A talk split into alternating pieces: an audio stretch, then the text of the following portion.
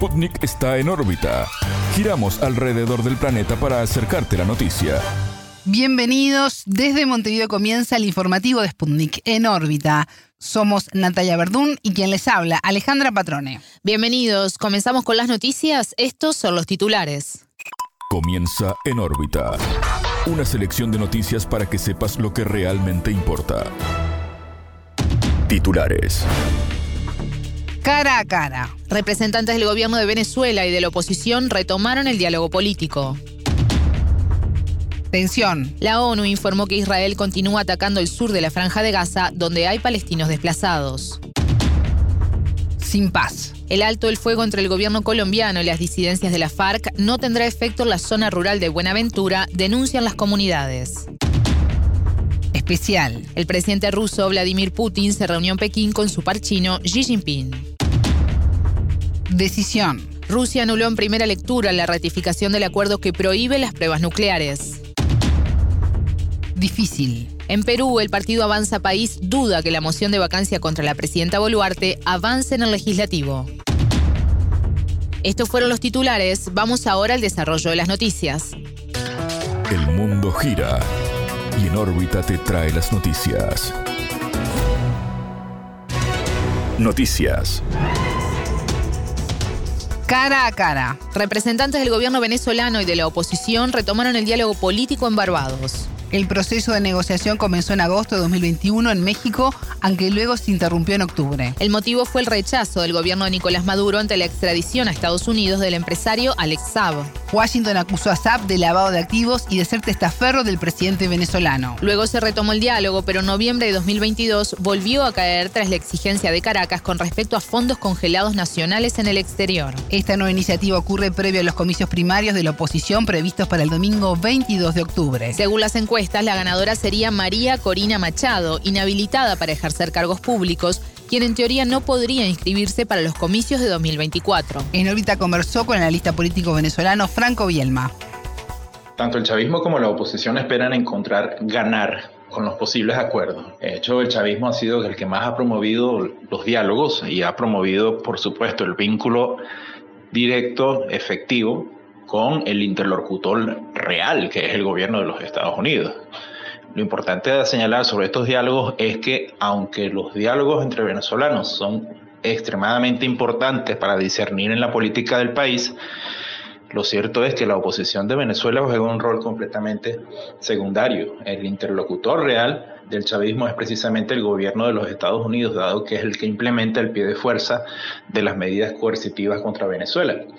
Y en función de esto, pues se podrían aproximar para generar algunos acuerdos que en el caso del gobierno de los Estados Unidos ayudaría pues a aliviar parte de las secuelas de la crisis energética que ha creado con las medidas coercitivas contra Rusia.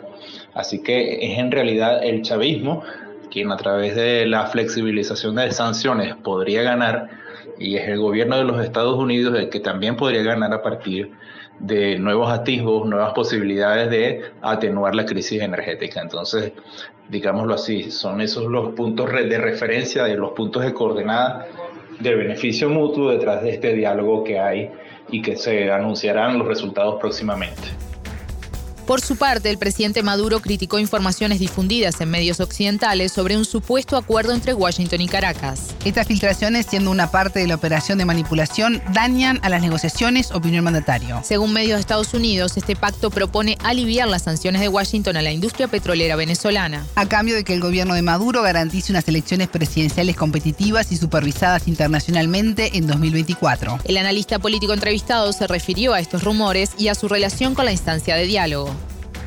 Efectivamente, en el lado de la oposición hay personas que están intentando generar expectativas sobre negociaciones y seguramente estos rumores tienen mucho que ver con el equipo político o el grupo alrededor de María Corina Machado, dado que esa es una forma de promover la viabilidad de la candidata y presentar en la opinión pública como que la oposición logra el objetivo de presionar a Maduro para poder consolidar elecciones libres. Es una expectativa muy falsa. En Venezuela las elecciones son libres todos los años y aunque el tema de algunas inhabilitaciones políticas están en el tapete, de algunas personas que no deberían ser candidatos está en el tapete. Lo cierto es que esto no ha tenido revelación, lo cierto es que no ha sido confirmado por vía oficial, ni ninguna de las vocerías, ni del chavismo ni de la oposición, han soltado prenda con respecto a las posibilidades y alcances que podría tener un nuevo acuerdo entre chavismo y la oposición, que en realidad es un acuerdo, como dije, entre el chavismo y el gobierno de los Estados Unidos. Bien opinó sobre la postura de sectores opositores, en particular de cercanos a Machado, y la intención de fortalecerse de cara a las generales de 2024.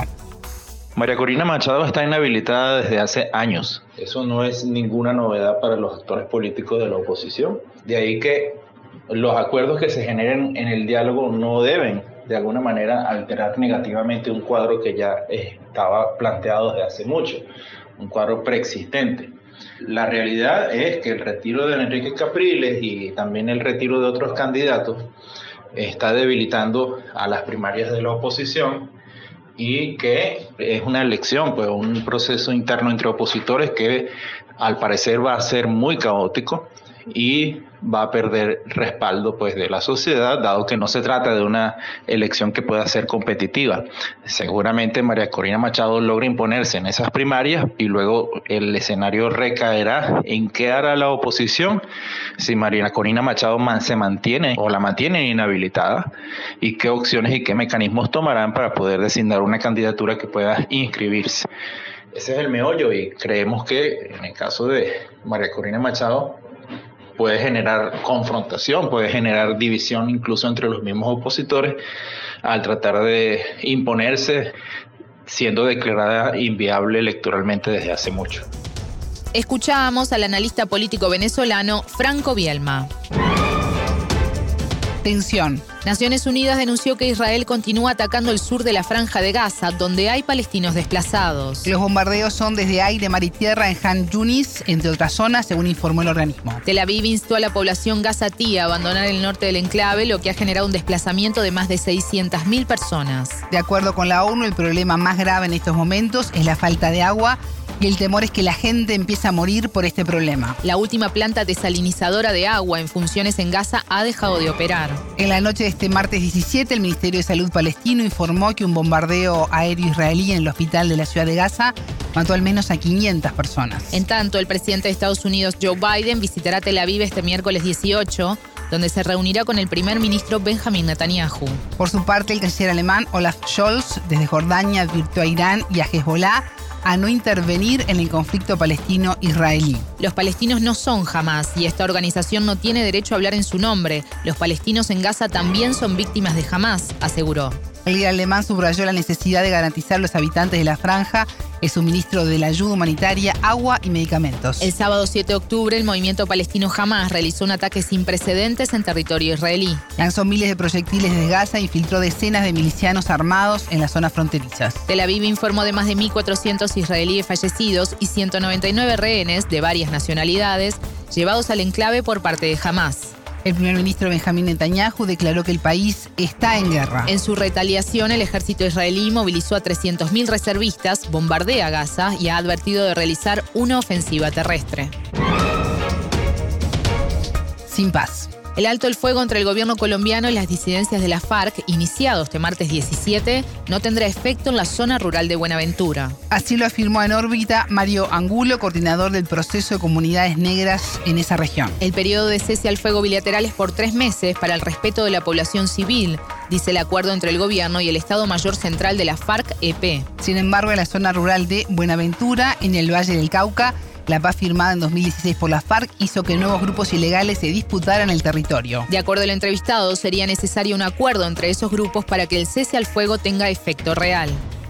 El proceso de paz que se, que se firmó en el, 2016, digamos, entre el, gobierno nacional y, y la FARC, digamos, eh, fue en esta zona del país, pues solamente está como ese grupo armado de manera ilegal, ¿no? Pues y la fuerza pública y en las zonas urbanas que está como el rebuto que le llamamos el, paramilitarismo, ¿cierto? Pero posteriormente en la zona ya entraron otros grupos, además de, de la FARC que estaban, los que no se movilizaron, entonces entró el Ejército de Liberación Nacional, entró otro grupo disidente, en este caso de los que hicieron el proceso de negociación, y también entró un grupo que el clan del Golfo, pero porque netamente andan en temas de narcotráfico.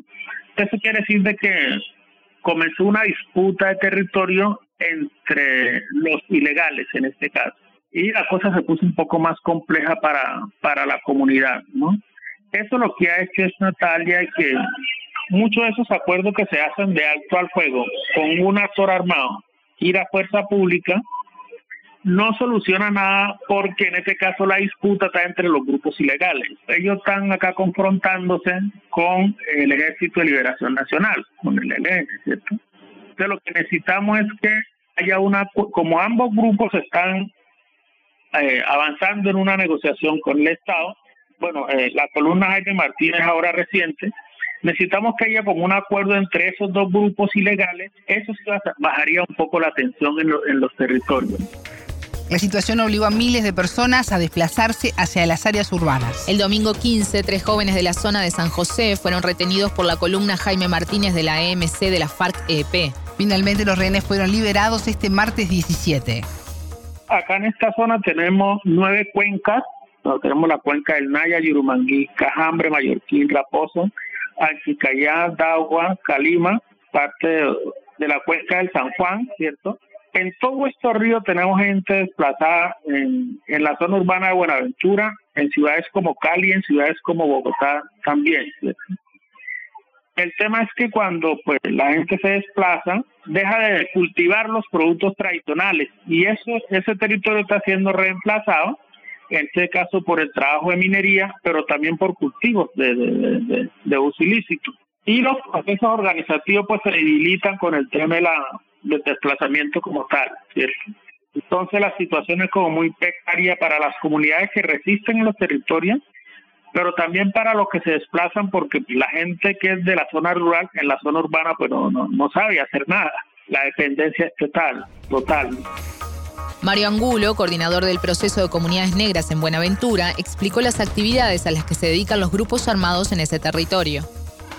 Directamente son actividades ilegales como el narcotráfico, por decir algo, porque es una zona de tráfico por excelencia, y el trabajo de, minería de oro con maquinarias pesadas. Entonces prácticamente son actividades productivas, ilegales y que se disputan en este caso como los impuestos que ellos le llaman, ¿no?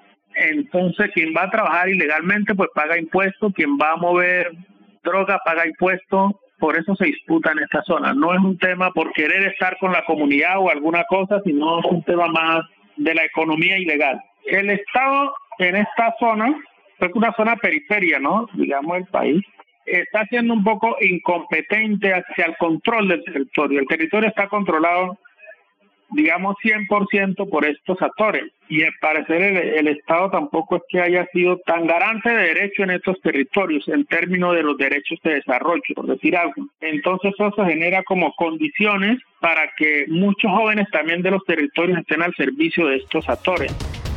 El gobierno de Gustavo Petro y las disidencias de la FARC, hoy al mando de alias Iván Mordisco, instalaron este lunes 16 el inicio de una mesa de diálogo de paz. En enero ya habían firmado un primer cese al fuego por seis meses. Pero el gobierno lo levantó en mayo tras varios ataques e incumplimientos por parte de las disidencias. Especial. El presidente ruso Vladimir Putin se reunió en Pekín con su par chino Xi Jinping. Putin se encuentra en la capital del gigante asiático para participar en el Foro Internacional de la Franja y la Ruta los días 17 y 18 de octubre. El líder ruso asiste al evento en calidad de invitado principal, dijo el asistente presidencial Yuri Yushakov. El asesor informó que Moscú y Pekín celebrarán negociaciones el miércoles 18 en dos etapas. La primera se realizará en un formato ampliado con la participación de delegaciones. Asimismo, se esperan consultas en formato reducido en forma de un desayuno de trabajo. No se descartan negociaciones cara a cara entre los presidentes que pueden incluir la colaboración bilateral y la agenda internacional. Esta es la tercera edición del Foro Internacional de la Franja y la Ruta lanzado por Xi Jinping en el año 2013. El proyecto de infraestructuras busca intensificar la cooperación internacional en materia de proyectos de inversión y comercio. A su vez apuesta a vincular entre sí a más de 60 países de Asia Central, Europa y África. El martes 17 y miércoles 18 de octubre, 23 jefes de Estado serán parte del evento.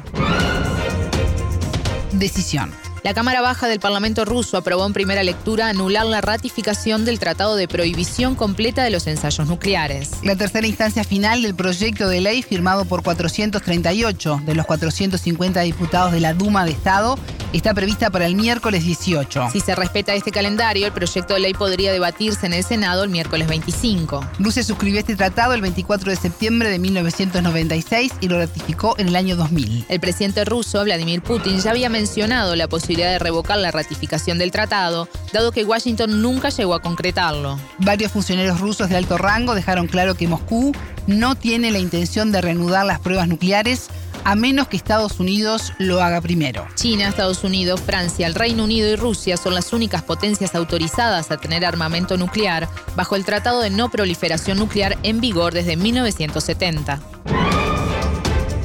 Difícil. Desde el partido peruano Avanza País consideran difícil que la moción de vacancia contra la presidenta Tina Boluarte avance en el legislativo. Así lo afirmó a medios locales el secretario general de esa agrupación, Luis Flores Enriategui, que señaló que se trata de una iniciativa sin argumentos legales. El 12 de octubre, parlamentarios de Perú Libre, Acción Popular y otros sectores de la oposición presentaron una moción para destituir a la presidenta Boluarte. El pedido se basa en su incapacidad moral permanente luego de que la mandataria viajara al exterior supuestamente de forma inconstitucional. Esto porque al no contar con vicepresidente no quedó nadie en el territorio para asumir sus funciones. En diálogo con Sputnik, el politólogo peruano José Carlos Requena consideró que la herramienta de la vacancia por incapacidad moral se ha banalizado. A su criterio, a pesar de ser concebida para crisis extremas, desde el gobierno de Pedro Pablo Kuczynski de 2016 a 2018 hasta ahora, se presentó en muchas circunstancias. Jurídicamente, seguramente cumple con todos los requisitos. El tema es que son requisitos muy laxos, muy bajos. En consecuencia, todo reposa en lo político. En las actuales circunstancias, y, ya se evidenció también en ese gobierno, el gobierno Kuczynski, que cuando tienes una oposición muy grande en el Congreso, es un frente muy difícil de manejar. De hecho, un presidente tan popular como Martín Vizcarra, que en algunos momentos tenía popularidad que superaba el 80%, fue vacado. Y fue vacado porque no tenía un solo congresista que pudiera reclamar como suyo. Tenía un grupo de aliados, pero no tenía una bancada como tal. No es el caso de Boluarte. Boluarte es una presidenta profundamente impopular, es una presidenta que en cuyo gobierno han fallecido más personas en protestas sociales, es una persona que tiene ministros en general de un perfil político bajo, o evidentemente son una mejora en términos técnicos de lo que eran los de Castillo, que muchos de ellos están incluso prófugos, pero no, no, no tiene, si quieres, un, un elenco político fuerte. Y sin embargo, como no tiene una oposición tan fuerte en el Parlamento, yo me atrevería a decir que cualquier moción de vacancia va a ser parte de un anecdotario. El analista explicó los detalles del procedimiento de la moción de vacancia en Perú lo que te dice la Constitución es que el Congreso puede acusar o puede vacar al presidente por lo que se considera incapacidad moral. Y es una cuestión muy amplia, ¿no? Porque, digamos, ¿qué puede ser considerado incapacidad moral? Es bien relativo, ¿no? Muy subjetivo. Entonces, claro, el procedimiento en cualquier caso empieza con, pasa que si hay dos, tres, diez, es lo mismo. Pasa que haya una es, eh, y el procedimiento es de Chandar y tiene que debatirse. Entonces, lo primero es que se presenta la moción, para lo cual se requiere solo la firma de 26 de los 130 congresistas, es decir, un quinto. Y esta moción, este pedido, luego debe ser admitido. Para esa admisión se requiere el doble, es decir, dos quintos, 52. Una vez que se admita, se vota. Y para que se apruebe, es decir, para que a la presidenta se le vaque, se requieren dos tercios, o sea, 87 votos. Y yo creo lo más probable que pase en este caso es que ni siquiera se admita, porque es una propuesta que ha presentado un grupo de bancadas de izquierda que juntas no deben superar los 42 o 44 votos. En consecuencia, están muy lejos de los 52, ¿no? O están lejos de los, de los 52. ¿Qué podría cambiar que de pronto la situación política se deteriore de manera radical, que hay un escándalo de corrupción grande eh, y que en consecuencia los votos vayan cayendo solos? Pero no es algo que se vea, por, no, no, no, es un escenario tan probable, te diría, por lo menos en el, en el plazo inmediato. Para el politólogo, tanto los pedidos de vacancia como la cuestión de confianza se han activado de manera indiscriminada e irresponsable. Por un lado, los pedidos de vacancia por parte del Congreso y por el lado del Ejecutivo, la activación de la cuestión de confianza, en la que el gobierno te dice, ok, sí, yo digo que esta ley es muy importante para mí y planteo una cuestión de confianza. Entonces hace que el Congreso vote. Y si el Congreso deniega esa confianza, se cae el gabinete dando espacio a que con una con una cuestión de confianza adicional el Congreso se pueda disolver. Ese recurso lo utilizó mucho Martín Vizcarra. Entonces Martín Vizcarra arrinconaba al Congreso para que aprobara alguna legislación que él consideraba importante. De hecho, ese fue el origen de la disolución del Congreso en el año 2019. Ahí ese ese recurso se ha se ha se le han quitado algo de espacio. En consecuencia, el Congreso ha ganado poder frente al Ejecutivo, porque ahora el Congreso, además de tener la vacancia, eh, le ha reducido los espacios en los que el Congreso puede, en los que el Ejecutivo puede presentar cuestiones concretas. Eso es una reforma que se ha dado, eh, pero como te digo, no no creo que solucione el tema de las vacancias, que sí es una cuestión mucho más laxa, ¿no? De acuerdo con una encuesta de Ipsos para América Televisión, Dina Boluarte tiene 80% de desaprobación ciudadana, el porcentaje más alto desde su asunción en diciembre. Las gestiones del primer ministro Alberto Otárola y del presidente del Congreso Alejandro Soto también son rechazadas con 71% y 64% respectivamente. Con lupa, una mirada a la vida social y política de la región.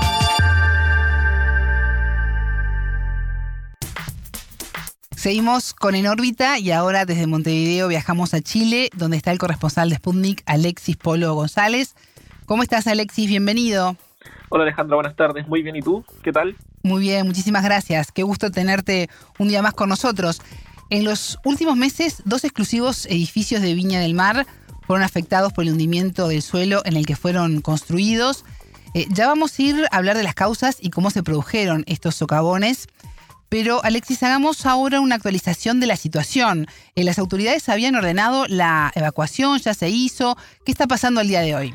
Sí, bueno, eh, posterior al movimiento que produjo estos socavones, los edificios fueron declarados como inhabitables y por ello fueron evacuados el 12 de septiembre del presente año, eh, un día después que se produjo el segundo socavón, y los vecinos solo pueden acceder con un permiso previamente firmado para retirar sus enseres a los edificios. En agosto, después de las intensas lluvias en la zona central de tu país, de Chile, se produjo un socavón en el edificio Kandinsky, una exclusiva zona de Viña del Mar a 97 kilómetros de Santiago. Luego pasó lo mismo, también después de lluvias, en un edificio contiguo. ¿Qué está pasando con esos suelos? Los edificios fueron construidos sobre dunas de la costa Viña Marina y lo que sucedió fue que se rompió un colector de aguas lluvias. Eh, conversé para hacer este artículo con el académico de la Escuela de Ingeniería de Construcción y Transporte de la Pontificia Universidad Católica Valparaíso, eh, Álvaro Peña, quien dijo que se está ante una presencia de un desastre. Peña también es máster en mecánica de suelo, ingeniería de cimientos y doctor en ingeniería de caminos, canales y puertos. Es una voz autorizada para hablar de este tema eh, y los invito a escucharlo. Son fenómenos eh, que no están, entran de una probabilidad pequeña. Se rompió un colector, ¿ah? así como hemos visto también que hay veces que se rompen matrices, ¿ah? o tenemos problemas con aspectos adyacentes a la obra que la termina afectando. Entonces, claramente eh, el Ministerio de Obras Públicas hizo unos diseños, hizo una construcción de un colector que sirvió en su momento para recoger las aguas lluvias en, ese periodo, que aproximadamente fue hace 20 años atrás. Estaba trabajando en estudios para ampliar su capacidad porque la demanda de agua había aumentado. Estamos hablando que las urbanizaciones empezaron a crecer, hay, hubo menos lugares para infiltrar las aguas, entonces muchas veces se generan en este tipo de aspectos de colapso, las tormentas perfectas son varios ingredientes. Te pillan un nivel de transición de los estudios para hacer nuevas obras. Por otro lado, el tipo de suelo es particular, es erosionable y además generó de forma rápida unos socavones que, a la vista parece que tuviesen un riesgo grande hacia los edificios, pero como te digo, estructuralmente hay que separarlo. ¿ah? O sea, yo creo que el tema de los edificios no me atrevo a decir que estén en un riesgo de inestabilidades eh, a corto plazo. Bueno, la explicación primaria es entonces que se rompió este colector, pero el entrevistado también dice que el tipo de suelo es erosionable, ¿no? Viendo un poco las estructuras ¿qué tan viable es construir en ese tipo de suelos? Eh, bueno, Peña explicó que es factible construir en dunas o construir sobre arena y además descartó que la normativa chilena actual es bastante rigurosa en términos de mecánica de suelos, diseño estructural y que al interior de la industria de la construcción hay procedimientos constructivos que son bastante rigurosos. Sin embargo, Peña puntualizó que este tipo de suelos tienen mayor susceptibilidad a la erosión y a la socavación por terrenos con perdón, que terrenos con gravas o arcillas. Eh, por otra parte, también hay documentos previos, por ejemplo, el que entregó el director del Servicio Nacional de Geología y Minería, Patricia Aguilera, que dio a conocer la existencia, digamos, de informes técnicos que datan del año 2005 y 2012, en los que se desaconsejó la construcción en este campo dunar en el sector de Reñaca, en Viña del Mar.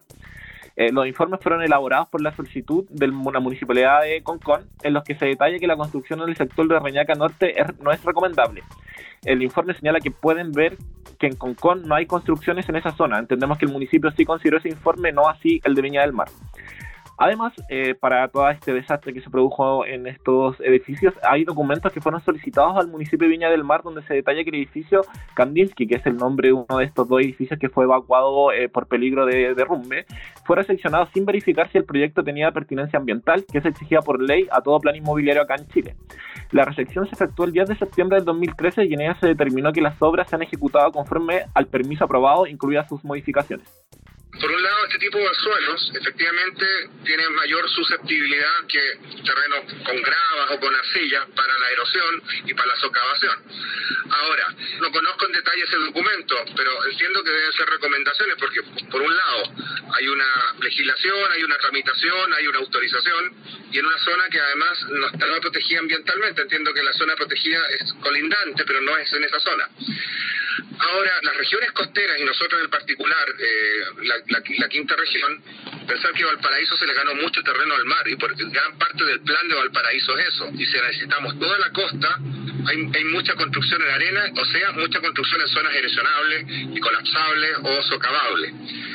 Por lo tanto, yo creo que ese tipo de documentos tiene que servir para la planificación de futuras obras e incluso tiene que ser un input para las mismas ciudades en el sentido de resguardos o algunas acciones de mitigación para estos riesgos adicionales. Qué importante, Alexi, los, los permisos ambientales en ese sentido, ¿no? Claro, eh, el entrevistado remarcó que si se hacen los estudios adecuados no había riesgo, riesgo perdón, en construir este tipo de zonas. El desarrollo de las ciudades, el desarrollo de Chile ha hecho que las zonas que teníamos antes rurales ahora sean urbanas y muchas zonas, muchos centros se han, se han transformado en densamente urbanos y densamente construidos. ¿ah? El caso de las capitales regionales y la capital Santiago es muestra de ello.